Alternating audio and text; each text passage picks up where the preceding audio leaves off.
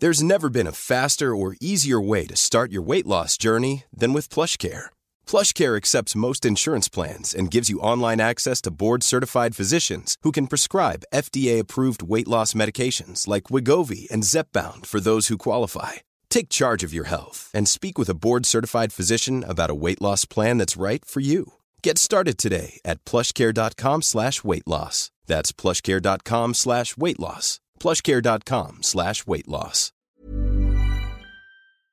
La opción del rechazo se ha impuesto contundentemente en el plebiscito constitucional de Chile.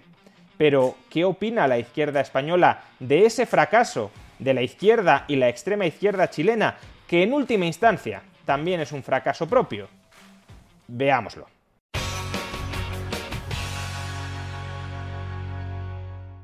El rechazo fue la opción mayoritariamente votada por los chilenos en el plebiscito constitucional de este pasado lunes. Un resultado que no ha sido del agrado precisamente de la izquierda o de la extrema izquierda internacional, que esperaba, que tenía fe en que este referéndum constitucional de salida iba a enterrar definitivamente el modelo neoliberal chileno que durante tantas décadas llevan demonizando pero de momento no ha sido así. Quizás sea así en unos meses o en unos años, pero de momento no ha sido así, y por tanto todos aquellos líderes políticos de izquierdas, de extrema izquierda, que confiaban en que ahora sí, en que ahora ya iba a haber una revolución institucional en Chile que permitiera a la izquierda y a la extrema izquierda tomar el control de las instituciones, de momento al menos van a tener que esperar un poquito más y mientras esperan, patalean. Vamos a leer y comentar algunos de esos pataleos de la izquierda y extrema izquierda española ante el fracaso de su opción preferida en el plebiscito de salida en Chile, es decir, ante el fracaso del apruebo. Empecemos con Yolanda Díaz, vicepresidenta segunda del Gobierno de España y previsiblemente futura candidata de Unidas Podemos o de sumar o de como se llame su coalición política en las próximas elecciones generales. Dice Yolanda Díaz, es un día triste, triste para ella, se sobreentiende, para mucha otra gente que tienen un mínimo aprecio por las libertades individuales es un día bastante feliz. Es un día triste, pero la ciudadanía chilena ha dado una lección de democracia. Efectivamente, ha sido una decisión plenamente democrática no permitir que a través de una revolución constitucional se tomen las instituciones democráticas por asalto. Confío en que el pueblo chileno conseguirá, a través del diálogo, avanzar en el proceso constituyente. Chile ya cambió y más pronto que tarde se dará a sí mismo una nueva constitución.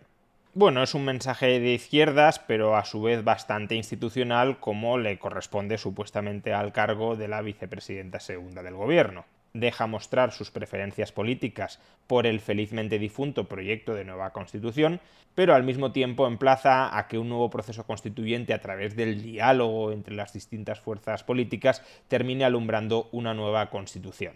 No es decir ciertamente demasiado, más allá de que espera que haya un segundo intento para aprobar lo que ahora mismo ha fracasado. Vamos con la ministra de Derechos Sociales y Agenda 2030 y secretaria general de Podemos, Ione Belarra. Ha escrito Yone Belarra. El proceso democrático abierto en Chile no tiene vuelta atrás, como si el rechazo a la Constitución, a este texto de nueva Constitución, no fuera una opción democrática. ¿Le parece a Ione Belarra poca democracia que el 62% de los chilenos haya tumbado el proyecto que a ella le habría gustado que prevaleciera en Chile? Es una opción totalmente democrática. A Belarra no le gustará, pero la democracia consistirá precisamente en eso, en respetar la decisión de la mayoría aunque no te guste. Otra cosa es que no creas en la democracia, claro.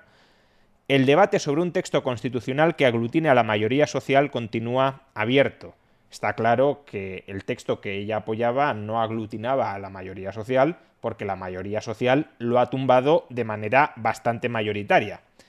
Y las diferencias solo pueden abordarse con más democracia y no con menos. No sé si por más democracia quiere decir Yone Belarra que la próxima constitución bolivariana no se vote y así salga adelante, porque más democracia que un plebiscito donde han votado más chilenos que nunca y donde una arrolladora mayoría que en número de votos, en número absoluto de votos, ha superado los votos que en el plebiscito de 2020 pidieron una nueva constitución, pues si eso no le parece suficientemente democrático y pide más democracia, ¿qué es más democracia? ahorrarnos el plebiscito para que se decida la nueva constitución entre despachos de sabios donde únicamente esté representada la extrema izquierda? Seguimos ahora con uno de los principales ideólogos de Unidas Podemos y también diría uno de los principales ideólogos de los movimientos bolivarianos en Hispanoamérica. Me estoy refiriendo a Juan Carlos Monedero. Ha escrito Juan Carlos Monedero en Twitter, la Constitución de Chile no ha recibido el apoyo de la mayoría algo bastante obvio. De hecho, ha recibido el rechazo de una mayoría cuasi cualificada. Es evidente que ha faltado explicación y sobrado miedos. O quizá lo que ha sobrado es un mal texto constitucional. Pero la mayoría del país ha expresado su voluntad de salir de la constitución de la dictadura y votar un nuevo texto. Sobre ese acuerdo, a volver a hablar. Bueno, efectivamente eso fue lo que expresó en el plebiscito de 2020 no sabemos si hoy sigue opinando lo mismo, probablemente sí, pero no tenemos ninguna votación demasiado actualizada y en todo caso, como ya he dicho con anterioridad, el número de votos que ha apoyado el rechazo ha sido superior al número de votos que pidió una nueva constitución. Pero en cualquier caso, lo relevante del tuit de Juan Carlos Monedero es que no asume que el texto que ha fracasado, que el texto que ha sido enterrado por un 62% de chilenos era un texto que no representa la voluntad de la mayoría. Lo que está diciendo Monedero es que esa mayoría estaba engañada, que esa mayoría ha estado manipulada, que si esa mayoría hubiese sabido realmente lo que ponía en la Constitución, habría votado a favor. Y esa es precisamente la tesis más desarrollada que ha expuesto pues el gran referente que fue y que sigue siendo de Unidas Podemos, el líder en la sombra sigue siendo lo de Unidas Podemos, Pablo Iglesias. Este es el hilo de ideas que resumidamente ha querido transmitir Pablo Iglesias sobre el fracaso del apruebo, sobre el fracaso de su opción política y de la opción política de Gabriel Boric en el plebiscito de salida, en el plebiscito constitucional. Dice Pablo Iglesias, los principales actores ideológicos partidarios del rechazo han remontado y ganado con contundencia un partido que hace meses iban perdiendo frente a los partidarios del apruebo. Y claro, si el rechazo ha ganado con tanta contundencia al apruebo, pues quizá la izquierda que ondeó la bandera del apruebo debería reflexionar. Pero de acuerdo con Pablo Iglesias, esta sería una conclusión equivocada. Sigue Pablo Iglesias. Es posible que el resultado haga a una parte de la izquierda llegar a la conclusión de que no se puede avanzar sin el consenso de al menos una parte de la derecha. A mi juicio, la clave de que la voluntad de la mayoría chilena haya cambiado en estos meses no se debe a que la constitución que se votaba fuera demasiado de izquierdas, sino a la acción sostenida en el tiempo de los principales actores ideológicos, los poderes mediáticos. Pablo Iglesias lleva varios meses, en realidad varios años, repitiendo esta tesis de que los poderes mediáticos tienen más poder que los actores políticos y que por tanto no vivimos en una verdadera democracia porque los medios de comunicación son capaces de manipular a conveniencia, a placer, a la población. Sin embargo, fijémonos cómo esta hipótesis, esta conjetura de Pablo Iglesias, que en realidad es bastante poco demostrable, es decir, uno siempre puede postular que si no gana una opción política de izquierdas es porque los medios de comunicación son muy poderosos y han manipulado a la población, pero la cuestión es, ¿realmente ha perdido la opción de izquierdas por la manipulación de los medios de comunicación o por otras causas? Claro que a la izquierda le resulta mucho más cómodo decir que la población está manipulada, está engañada por esos poderes mediáticos. En realidad, nosotros representamos el sentir del pueblo sin filtros manipuladores, porque obviamente la izquierda no quiere asumir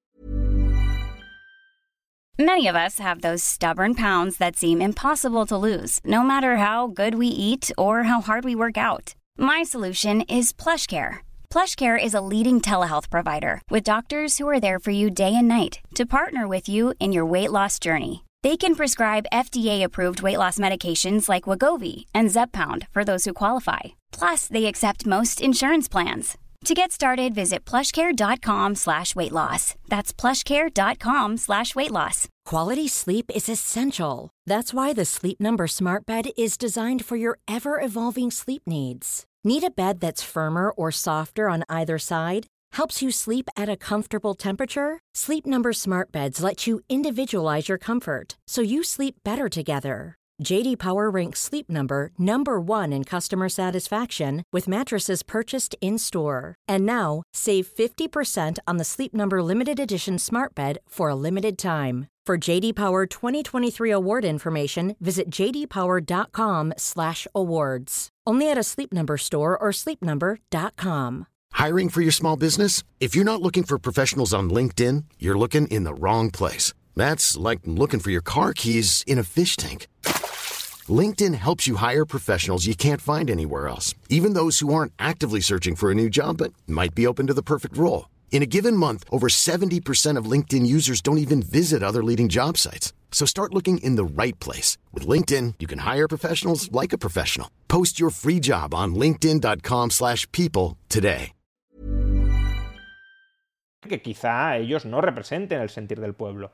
Pues bien, fijémonos cómo esta conjetura de Pablo Iglesias de que los poderes mediáticos son tan poderosos que han conseguido en apenas unos meses darle la vuelta a la tortilla y generar un consenso masivo alrededor del rechazo, fijémonos cómo esta tesis se contradice con el siguiente tuit de Pablo Iglesias. Dice Pablo Iglesias, la sociedad chilena no es necesariamente conservadora. Claro, si fuera necesariamente conservadora, el rechazo habría ganado no por la manipulación mediática, sino porque la gente genuinamente no quiere esa constitución. No lo fue en el estallido ni al hacer presidente a Boric. Vamos a ver, los medios de comunicación son tan poderosos que en apenas unos meses pueden cambiar el sentir mayoritario del pueblo y generar un consenso del 62% de la sociedad chilena alrededor del rechazo, y esos medios de comunicación no fueron capaces de impedir que Boric llegara al poder. ¿No hay aquí una cierta contradicción? ¿Qué pasa? Que cuando la izquierda gana en un resultado electoral, eso es que el resultado electoral representa de verdad lo que quiere el pueblo. Ahora, cuando la izquierda pierde en un resultado electoral, eso es que la izquierda sigue representando lo que de verdad quiere el pueblo, pero el pueblo ha sido manipulado por los medios de comunicación. Así no perdemos nunca. La izquierda siempre representa el sentir mayoritario del pueblo y en todo caso, cuando no ganamos es por los medios de comunicación. Y cuando ganamos es a pesar de los medios de comunicación. La hipótesis de que los medios de comunicación manipulan la sociedad nunca falla. Si perdemos, porque la hipótesis es cierta. Si ganamos, porque ganamos a pesar de que la hipótesis es cierta. Parece que Pablo Iglesias no está muy dispuesto a falsar la validez de su hipótesis. Y continúa Pablo Iglesias. En las sociedades conviven y combaten diferentes valores. La lucha política e ideológica consiste en activar unos u otros. El sistema mediático chileno ha activado los valores conservadores que efectivamente viven en buena parte de la sociedad. Es decir, que al menos en una parte de la sociedad sí viven esos valores conservadores. No es que todo sea manipulación genuina. Esos valores conviven con otros progresistas que la izquierda no ha sido capaz de activar básicamente por su profunda debilidad mediática.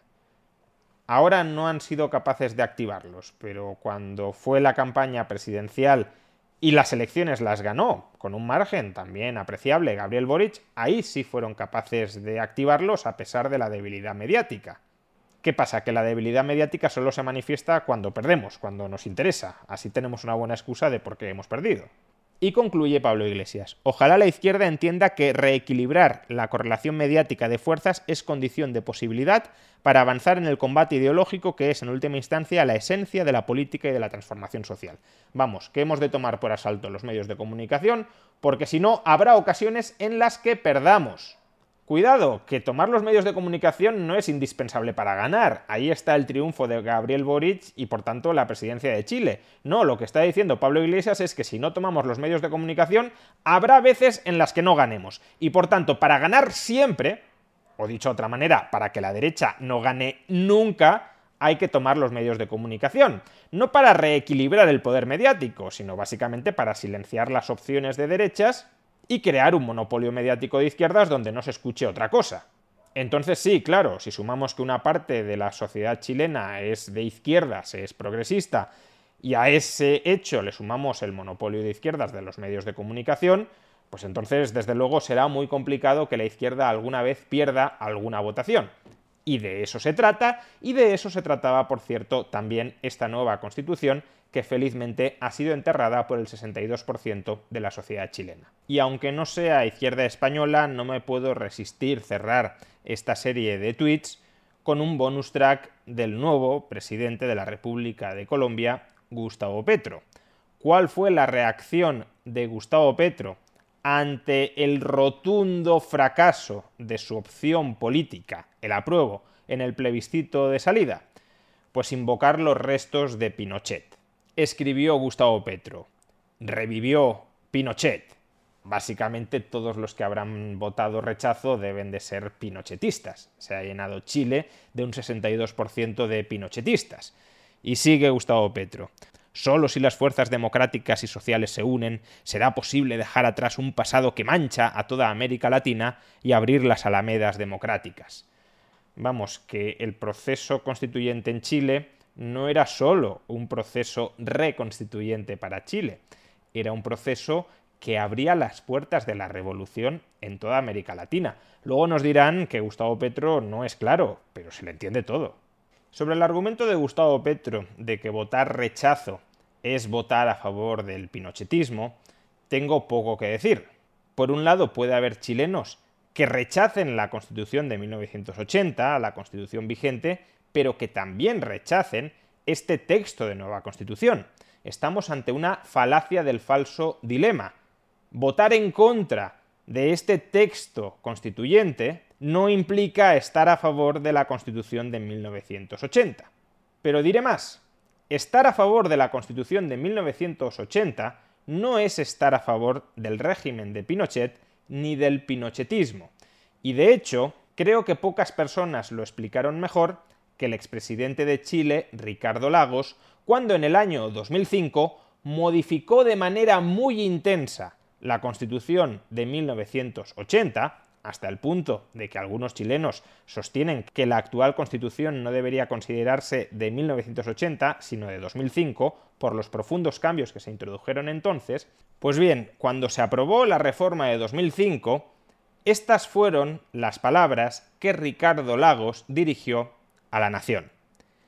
Chile cuenta desde hoy con una constitución que ya no nos divide, sino que es un piso institucional compartido, desde el cual podemos continuar avanzando por el camino del perfeccionamiento de nuestra democracia.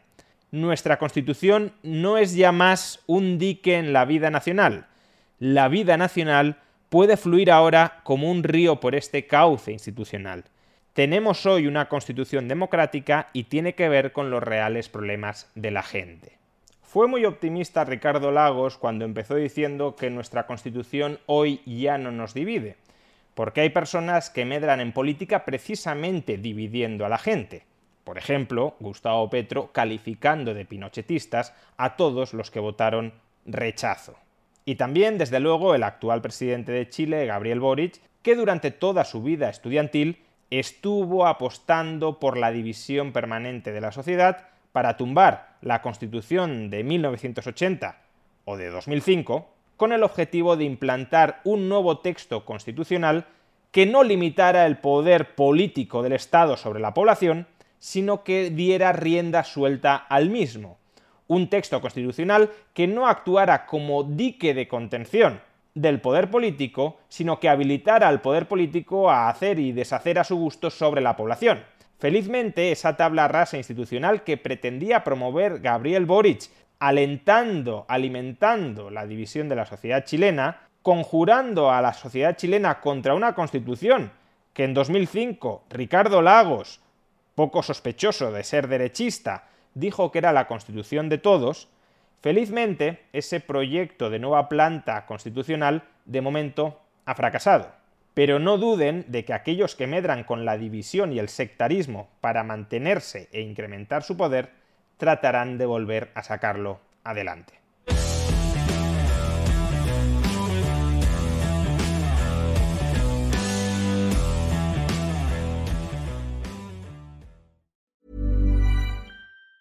Planning for your next trip?